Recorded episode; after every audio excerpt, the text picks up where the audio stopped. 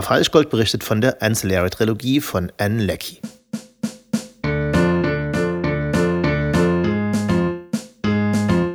Im Jahr 1974 verfasste der Philosoph Thomas Nagel, Amerikaner, deshalb die coole Pronunciation, eine Schrift mit dem Titel What is it like to be a bat? Wie fühlt es sich an, eine Fledermaus zu sein? Die philosophischen Fragen dahinter, das Mind-Body-Problem, mechanistische Weltsichten und so weiter sind interessant und komplex und werden ganze Pro-Seminare lang von Erstsemestern mit Vollbärten, Nickelbrillen und Minecraft-T-Shirts gewälzt.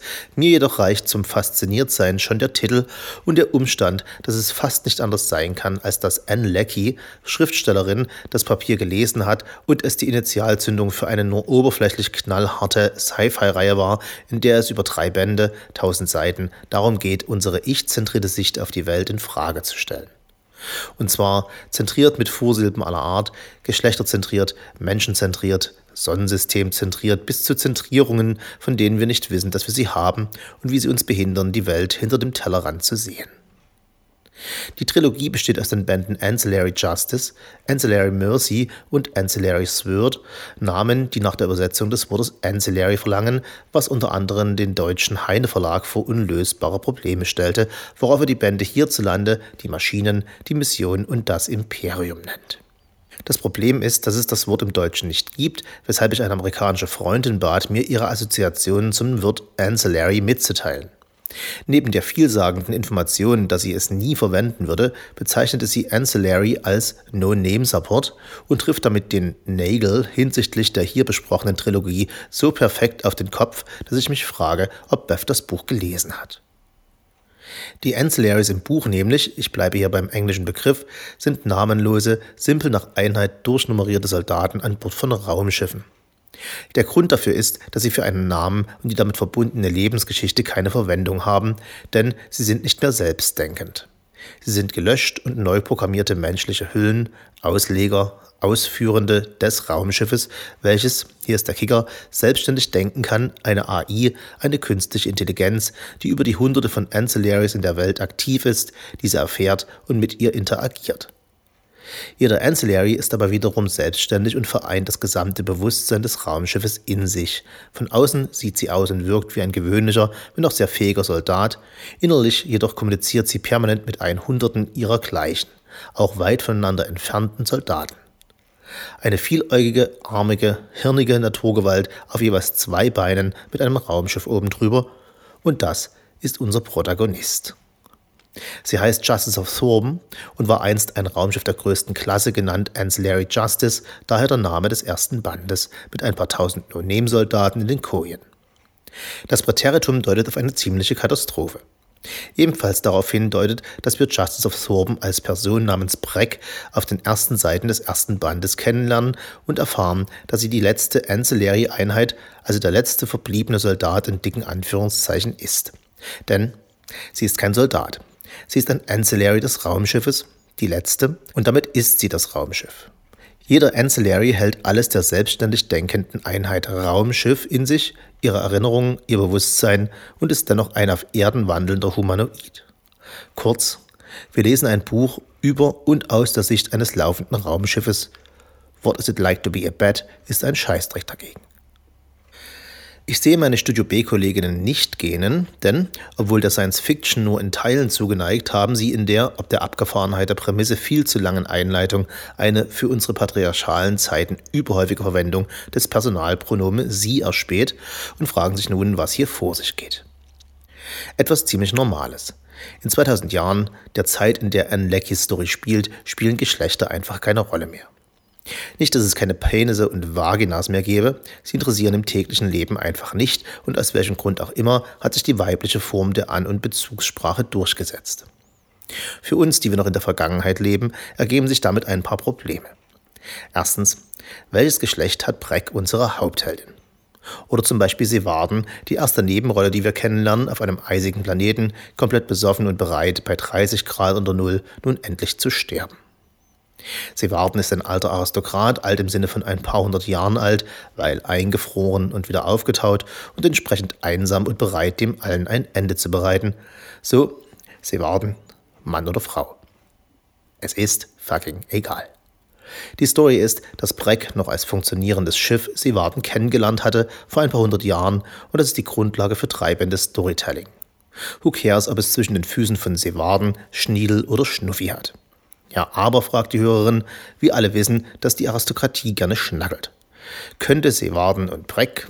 Eher nicht, denn Breck ist ein Raumschiff auf Beinen. Sieht aus wie ein Mensch, denkt wie eine künstliche Intelligenz. Sehr rational und ergebnisorientiert, Sex ist das, weswegen sich Menschen in die Haare bekommen, nicht Maschinen. Also, sie ist das Personalpronomen und ja, es ist schwer, den Kopf darum zu bekommen. Aber gibt der Leser nicht auf, ein Lecky wird ja wohl auf ein paar tausend Seiten ein paar normale Menschen auftreten lassen und die werden ja wohl rumdingsbumsen wollen und wie merken wir, ob da was geht, wenn alle nur sie sind. A. Ein Lecky lässt, B. Ja, es wird gerumdingsbumst und C. Das bekommt man schon mit. Auch in 2000 Jahren passt der Eumel zum Urmel und wenn nicht, ist das die Sache von zum Beispiel Seewarten und Ekalu. Und da sie sich postkoital streiten, ergibt sich, dass sie sich koital offenbar ganz gut verstanden haben und wie jeder postkoitale Streit geht es fast nie um den Koitus.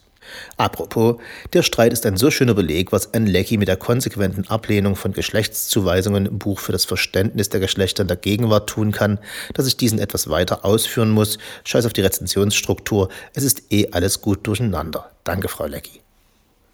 Im zweiten Band also ist Breck, unsere AI, Raumschiff auf Beinen, Kapitän eines solchen und als solche mit dem Informationsfluss des Schiffs verbunden. Sie bekommt so ziemlich alles, was passiert, gleichzeitig mit.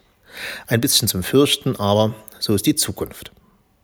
Die hyperrationale, oberflächlich emotionslose Breck bemerkt über die Informationskanäle des Raumschiffes emotionale, postkoitale Spannungen zwischen Seewarden und einer anderen Offizierin, Ekalu. Es stellt sich als eine Situation heraus, die die amerikanische Comicserie Family Guy in diesem kleinen Take, ich hoffe auch ohne Bild, perfekt darstellt. Szene, Highschool-Korridor mit einem Fenster am Ende. Zwei Girls werden von einem Boy nett angesprochen. Hey, Tyler, are you on your way to algebra? Yeah, I'll see you there.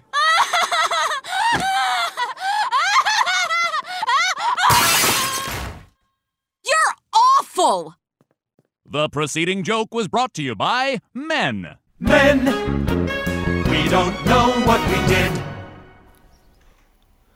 Der postkoitale Streit im Buch beginnt wie seit 3000 Jahren mit den Worten: Es war ein Kompliment, verdammt. Dass wir 2000 Jahre in der Zukunft sind, in der es keine Geschlechterdiskriminierung gibt, heißt nicht, dass es keinen Grund gibt, sich misszuverstehen. Thema hier Klasse. Seewarden kommt aus einer alten aristokratischen Offiziersfamilie und Ekalu wurde erst kürzlich zur Offizierin befördert. Sie warten macht ihr das Kompliment, dass sie überhaupt nicht provinziell sei, Code für Prolpe, was Ekalu nicht als Kompliment verstehen kann, denn sie ist provinziell, beziehungsweise war es, bis sie zur Offizierin wurde und nun eher plötzlich entsprechend Duktuscode und Kleidung vor sich herträgt und Tee der besten Art aus porzellanenen Tassen trinkt. Provinz ist für sie Heimat und nicht provinziell zu sein heißt für sie, dass sie ihrer Heimat fern entwurzelt ist.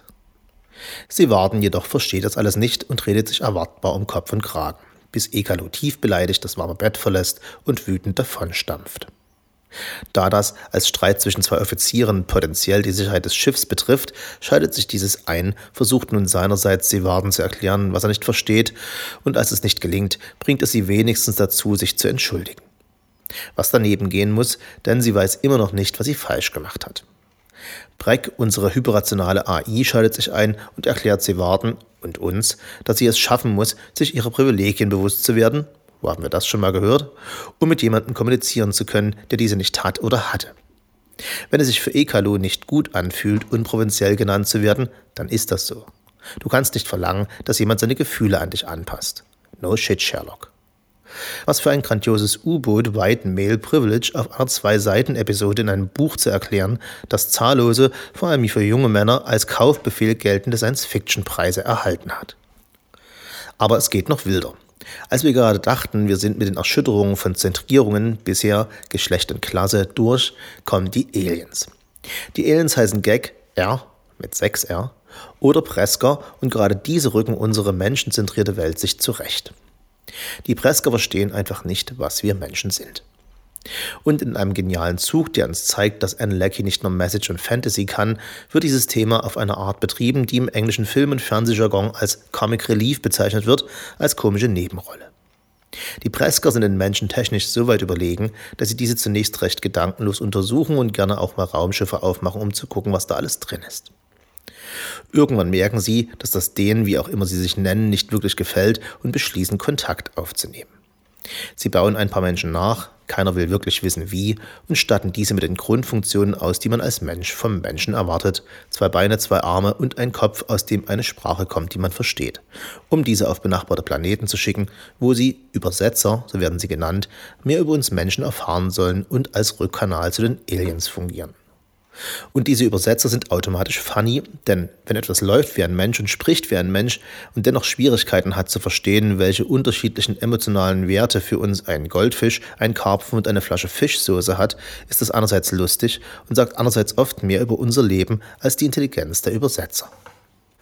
Wir haben also das komplette Paket, eine Space Opera, eine außergewöhnlich begabte Schriftstellerin, betont, und eine kongeniale Idee, die, Bonus ein sehr abgefahrenes Storytelling erlaubt. Und hier könnte der Haken für potenzielle Leserinnen und Leser liegen. Das Buch ist komplex bis kompliziert. Man muss sein Hirn an so vielen Stellen verbiegen, dass man die Ancillary-Trilogie mit Enthusiasmus lesen muss. Es ist Gehirnjogging. Aber wie bei jedem Sport sind die ersten zehn Minuten die schwersten, danach beginnt es von allein zu laufen. Wir lernen die Frage er oder sie zu vergessen Okay, meistens. Wir sind nicht mehr verwirrt, wenn in Rückblenden, als Breck noch ein vollständiges Raumschiff mit hunderten Ancillaries war, eine Person eine Situation aus drei verschiedenen räumlichen Perspektiven schildert und mit sich selbst an drei verschiedenen Orten spricht. Man ist nicht mehr komplett geschockt über die komplette Abwesenheit von Privatsphäre, weil AIs allgegenwärtig sind und sämtliche Parameter aller Existenz um sie herum auslesen und manipulieren. Es wird irgendwann enorm faszinierend. Und der Kicker, die eigentliche Storyline, die der ganzen Trilogie zugrunde liegt und deren Ausgang wir in ihr verfolgen, habe ich bisher mit keiner Silbe erwähnt. Und ich kann mit Sicherheit sagen, dass sie noch abgefahrener ist als alles, was ich in dieser ausdrücklichen Leseempfehlung enthüllt habe.